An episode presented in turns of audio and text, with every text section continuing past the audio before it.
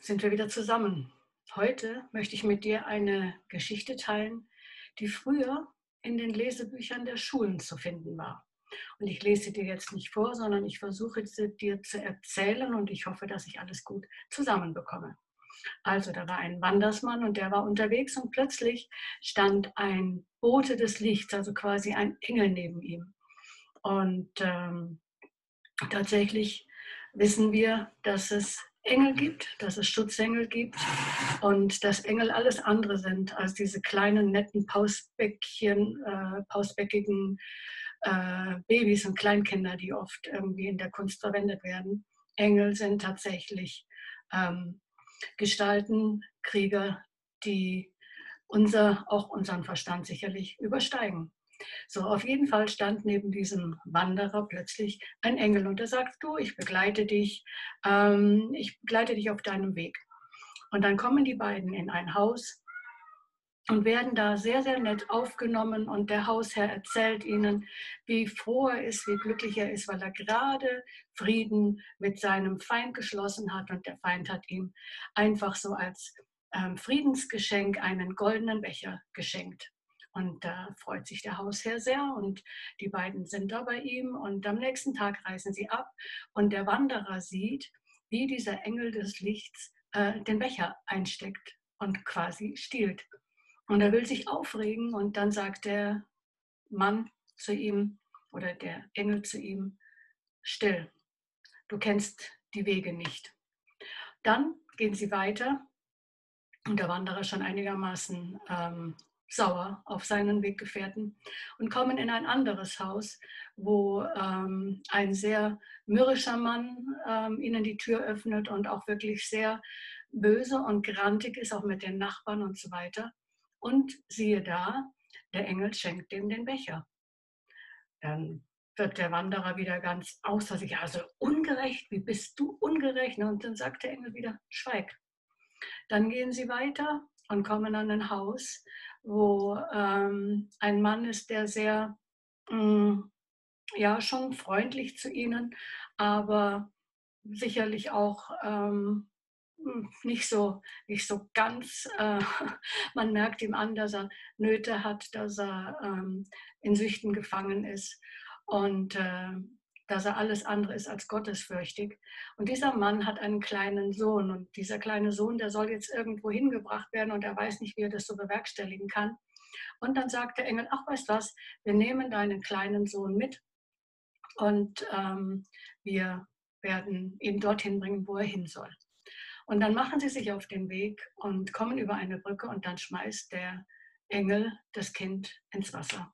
Und dann ist der, der Wanderer natürlich komplett entsetzt und schreit und schimpft. Und dann sagt der Engel, so, jetzt will ich dir mal was erklären. Der Becher, den ich dem freundlichen Mann weggenommen habe, dieser Becher war vergiftet und der hätte diesen Mann vergiftet. Der andere, zu dem wir ihn gebracht haben, der war von Grund auf böse und äh, da war auch zu erkennen, dass der seinen Weg nie verlassen wird. Deswegen habe ich ihm den Becher geschenkt.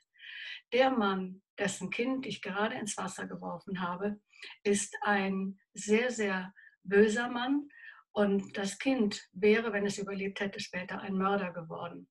Durch diesen Verlust des Kindes jetzt aber wird sich der Vater zu Gott bekehren, wird von seinen bösen Wegen umkehren und wird in seinem Leben Frieden finden. So ungefähr der Inhalt der Geschichte. Zweifle nie, an, dass Gott es inmitten von schlimmen Umständen auch gut mit dir meint. Und das ist genau die Botschaft, die darüber kommen soll. Und egal, was du oder ich jetzt von dieser Geschichte halten, ob wir sie kindgerecht finden oder nicht, eines haben die Kinder aus den damaligen Generationen den heutigen sehr voraus. Sie haben schon in der Schule gelernt, dass es einen Gott gibt.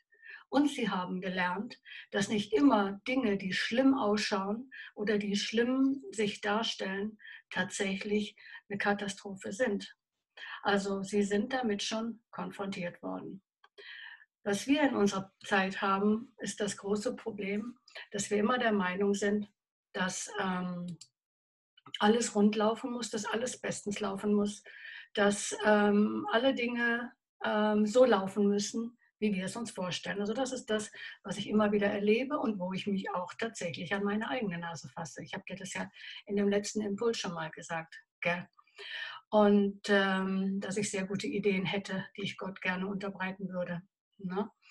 Fakt ist aber, dass er das große Ganze sieht und er weiß auch, was an mir und an dir vielleicht noch Veränderung braucht, was noch Korrektur braucht, was noch ähm, verbesserungsfähig ist. Und ich glaube, wenn du ganz ehrlich bist, dann weißt du, dass auch bei dir noch etwas Option nach oben ist.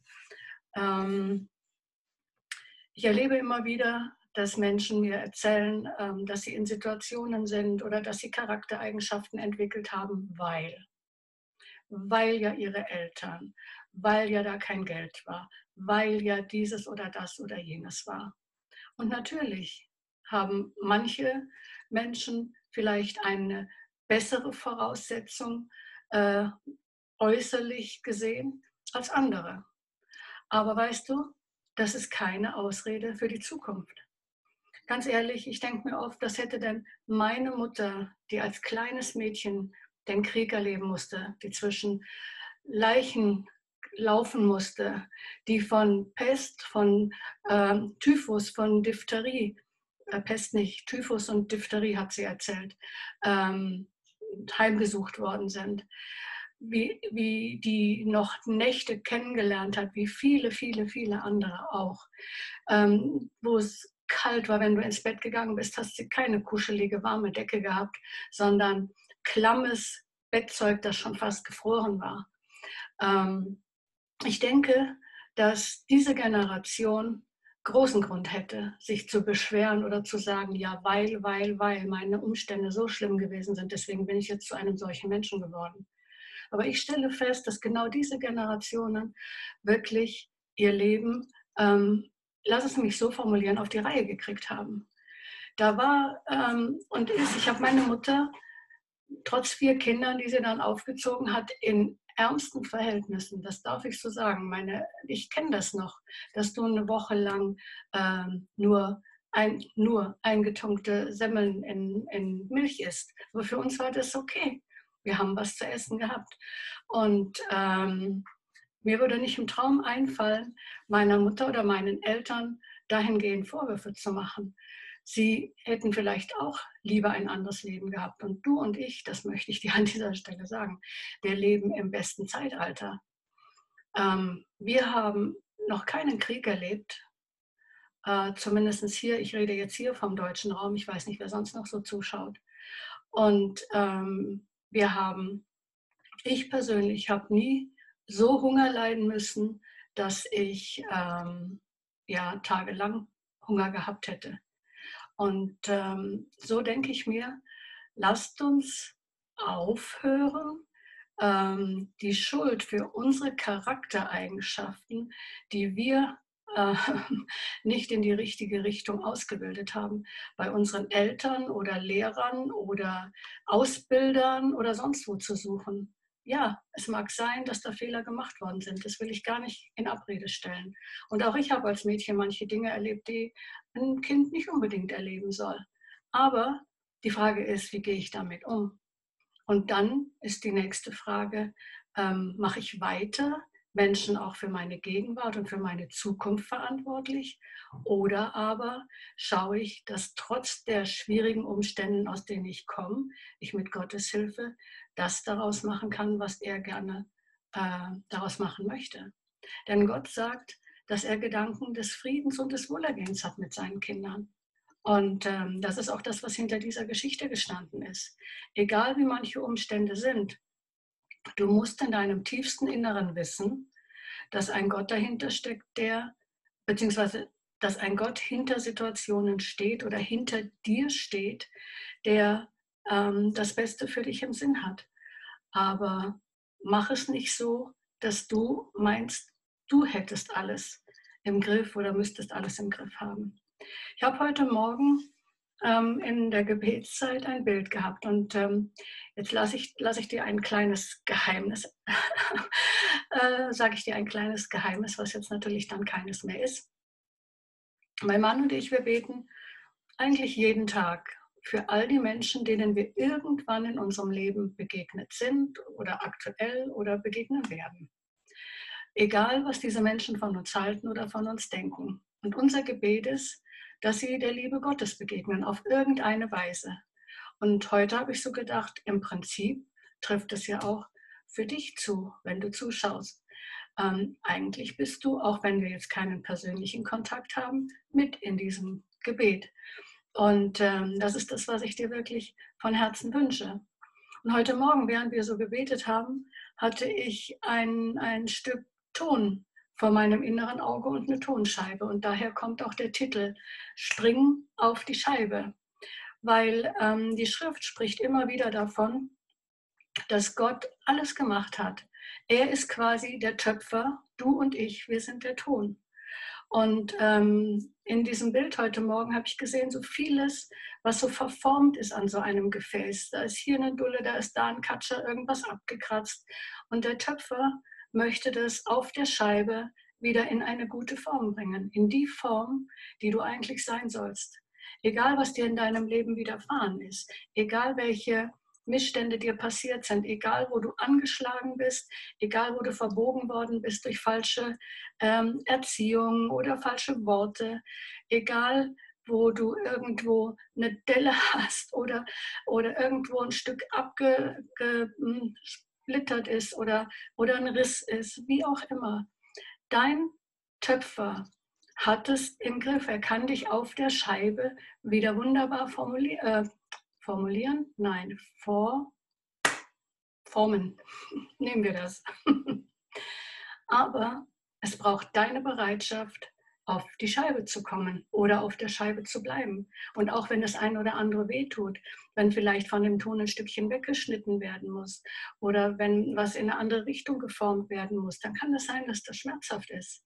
Aber ich kann dir und auch mir nur raten, dass wir auf der Scheibe bleiben, dass wir uns von dem Töpfer ähm, so formen lassen und unser Leben von ihm so formen lassen, wie er es sich gedacht hat.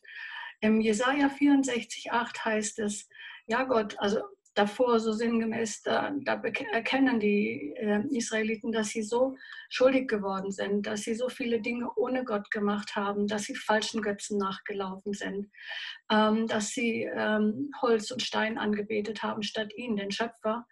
Und dann sagen sie in Jesaja 64 im achten Vers, und dennoch, Gott oder Yahweh, dennoch, du bist doch unser Vater, du bist der Töpfer und wir sind der Ton wir alle sind Gefäße in deiner Hand. Und ähm, das ist das, von dem ich denke, eine rechte Haltung.